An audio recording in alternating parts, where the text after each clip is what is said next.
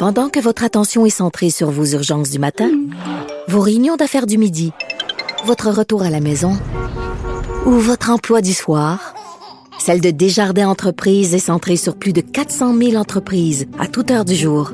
Grâce à notre connaissance des secteurs d'activité et à notre accompagnement spécialisé, nous aidons les entrepreneurs à relever chaque défi pour qu'ils puissent rester centrés sur ce qui compte, le développement de leur entreprise.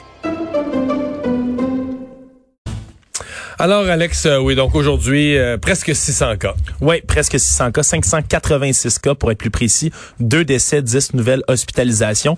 Euh, Puis ça se concentre surtout, on l'attendait dans la région de la capitale nationale, à Montréal, Chaudière-Appalaches aussi, mais également Montérégie, 76 Ouais, à mon avis, Montérégie, là, c'est... Prochain endroit orange. Oui, prochain endroit orange. L'Outaouais aussi, qui depuis Ouais. deux jours a plus de cas, qui est déjà jaune. 31 cas en Outaouais supplémentaires aujourd'hui. Alors, ce qui fait euh, dire au docteur Arruda, là, tu l'as dit un peu plus tôt, euh, que on est directement dans une deuxième vague. Lui qui s'est dit très, très, très préoccupé par la situation là, en ce moment. Euh, puis, tu sais, c'est les rappels, on le dit, faut que la situation change. Puis là, ça, ça met en péril même les peut-être les fêtes de Noël, là, si Ouais, les ah ouais, vacances. absolument. euh, les- À Montréal, ce qui est frappant de la conférence de presse de la, de la santé publique ce matin, oui, euh, Paul Larocque mettait en, en évidence un point important, c'est le nombre de personnes qui ne collaborent pas avec la santé publique. Mais l'autre chose qui me frappe, c'est le nombre d'éclosions, parce qu'eux, ils gèrent ça évidemment sur un nombre total de cas. Je pense que c'est 220 cas aujourd'hui. Mais après ça, ils gèrent ça aussi sous combien d'éclosions différentes. Et là, on est à plus d'une cinquantaine. Ouais, c'est exactement là, c'est des éclosions qui touchent essentiellement euh, 53 foyers d'éclosion là, faut le dire, 28 dans les milieux de travail, 14 dans les établissements scolaires, 6 dans les milieux de soins de santé, euh, puis 2 dans les services de garde. Donc vraiment dans les milieux de travail, ça rentre là, on le voit là dans les bureaux qui ont où les gens sont revenus du télétravail si on veut, puis ça ça se répand. Euh, surtout on dit dans le centre-ouest de l'île, euh, parc extension Mont-Royal, Outremont, Côte-Saint-Luc, mais aussi Montréal-Nord, Saint-Michel, Saint-Léonard, vraiment Ça des- ressemble, des au même, ça ressemble au même quartier où on a eu la première vague, Ouais, ça- malheureusement. là. Ça, a l'air de revenir au grand galop, puis peut-être encore plus, là, comme je dis. Moi, c'est la, dis- la disparité. 6 dans les milieux de santé, 28 dans les milieux de travail. Moi, ça m'a frappé Hmm. quand j'ai vu ça euh, plus tôt ce matin. La vice-première ministre, ministre de la Sécurité publique, qui a fait le bilan sur son opération Oscar, là, ses visites dans les bars. En fait, il y en a eu bien plus que prévu. Ouais, 2206 visites dans les établissements au cours de la fin de semaine. Elle qui dit, le- la, la ministre de la Sécurité publique, Geneviève Guilbeault, que Oscar était un franc succès. 1500 avertissements qui ont été donnés, 90 contrats, constats d'infraction dans tout ça. Donc, beaucoup plus d'avertissements, il semblerait, comme il l'avait annoncé. Là, ce serait vraiment... J'entendais euh, les mots de la ministre, puis elle confirmait un peu ce que ce qui était mon impression la semaine passée. Elle disait, elle disait quasiment les gens qui ont insisté pour avoir un constat d'infraction. Elle l'a pas dit comme ça, mais c'est ça, les gens qui, qui, qui s'entêtaient, les gens qui refusaient d'obtempérer, qui refusaient de se soumettre aux directives. Ouais, vraiment, pour voir que les mesures d'hygiène, de distanciation étaient bien respectées dans les établissements. 1500 avertissements quand même, hein, c'est... Ouais. Mais il semble qu'il y a des avertissements qui étaient quand même là, légers, là, des groupes qui étaient assis à la même table, euh, trop proches, etc. Mm-hmm. Donc, des avertissements ben, légers. C'était c'était le non-respect des, des, des mesures, mais on n'a pas on n'était pas en mode de leur donner une contravention pour leur donner une contravention. On leur demandait de se conformer, les gens le faisaient, puis les policiers. Comme j'ai- vu des témoignages sur les interventions avec les policiers qui étaient plutôt euh, plutôt bon enfant, là, plutôt Ouais. avec le sourire euh, relax. C'était pas on se crie par la tête. On veut pas la venir police- taper sur les La doigts police a la matraque des mains, c'était pas ça Non, du tout. exact, exact. Mais c'est certain que le- le- ces avertissements-là vont peut-être devenir des, des plus euh, plus insistants ou plus musclés, si on le veut, là, au fur et à mesure que la pandémie va continuer à progresser. Au gros, ben, on est dans cette deuxième vague. Là. Euh, L'INSPQ, l'Institut national de santé publique, qui euh, nous arrive avec cette étude comme quoi, là, parce que eux, malgré que le masque soit prescrit euh, dorénavant, ils ont quand même continué à, à étudier l'efficacité précise du port du masque. Mhm, Parce que les études, il faut toujours en faire. Euh, on se rappellera au début, de, il y avait des, des hésitations sur le port du masque. Est-ce que c'était bon, est-ce que c'était pas bon? Mais il semblerait, là, selon l'INSPQ, que le port du masque médical est efficace véritablement pour réduire la propagation. Euh, il n'y a pas d'études, par contre, en milieu communautaire. On dit que c'est surtout euh, dans le milieu médical que, que ça a été étudié. On manque également de données pour tout ce qui est masque et couvre-visage artisanal. Euh, par contre, là, tout ce qu'on sait, c'est que le masque chirurgical, c'est efficace, c'est plus efficace que le masque as- artisanal. Puis entre le masque médical et le masque N95, là, le fameux masque qu'on s'arrachait euh, au printemps, on n'a pas vu de corrélation, de véritable différence entre ces deux types de masques-là. Euh, ils vont continuer à faire des études par rapport surtout au couvre-visage, porte euh, euh, de cache-visage artisanal pour voir si ça va être efficace. Mais pour l'instant, tout Mais semble les études, les études ouais. qui, ont, qui ont été faites aux États-Unis, selon les tissus et tout ça, c'est Mhm. pas aussi efficace, mais c'est c'est incomparablement plus efficace que de rien porter. là. Absolument, absolument. Que, Si t'as pas le bon tissu, t'as pas la bonne forme, t'as pas la bonne affaire, tu baisses toujours un petit peu les pourcentages, Mhm. mais c'est toujours beaucoup plus que, le- que le fameux, que le zéro de, de rien porter. là. Absolument, absolument.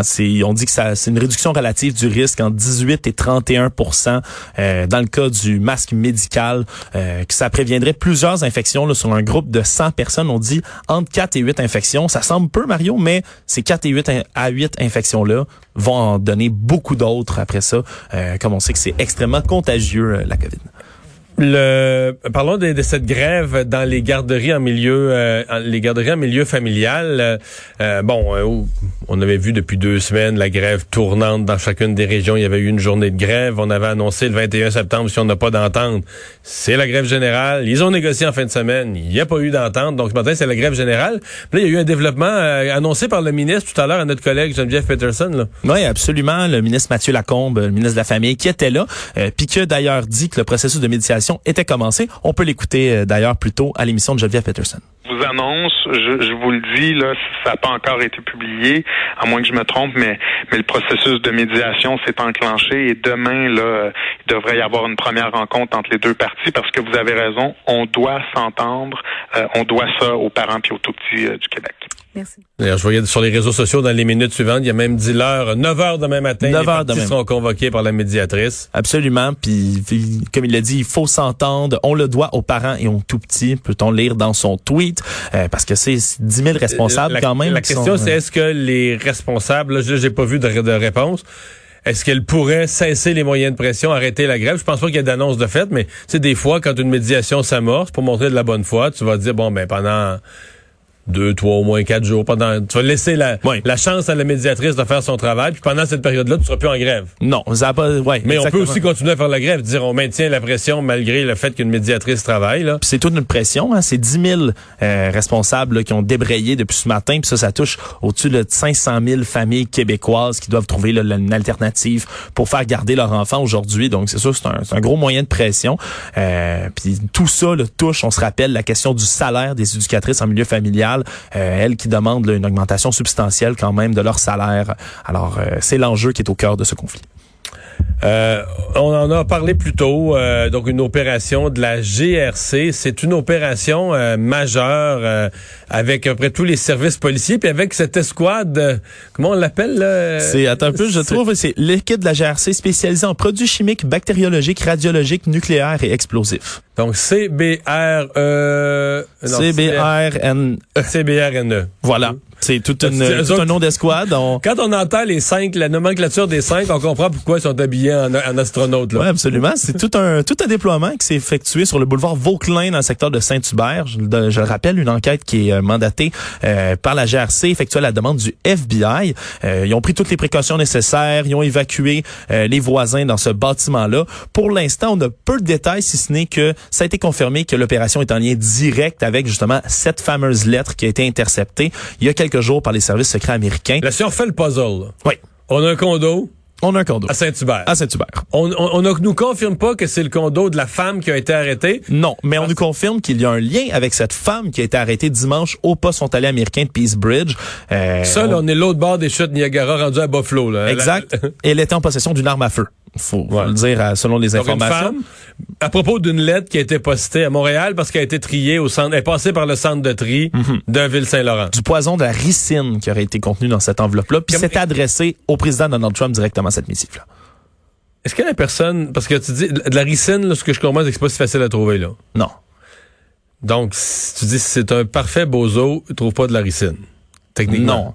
Mais, Mais- d'un autre côté, est-ce Est-ce qu'envoyer qu'il- une lettre directement au président Donald Trump? qu'il l'ouvre, tu penses qu'il qu'il l'ouvre? va l'ouvrir lui-même? puis Ouais, qu'il- il, il va chercher dans sa petite boîte à lettres euh, de la, en avant de la Maison Blanche, il prend la lettre, puis il je l'ouvre. Je vais ouvrir la malle, moi, là. Sûrement une autre facture, puis il ouvre ça, puis la ricine direct.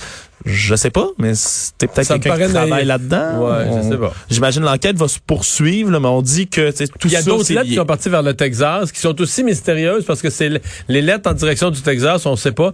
Elles semblent pas être adressées à des personnalités. En tout cas, on n'en dit rien. Là, ce qui était adressé à des personnalités, à des, Non, il y a pas des beaucoup. de- individus, des entreprises, des organisations, on ne sait pas. Ouais, c'est c'est il y y a peu de détails là, qui ont été confirmés, mais on le sait que ces pièces du puzzle là, même si sont peu euh, sont floues pour l'instant, sont liées entre elles. C'est ce qui fait le, le, le- mystère de cette affaire. On va avoir plus de détails assurément dans les prochains jours.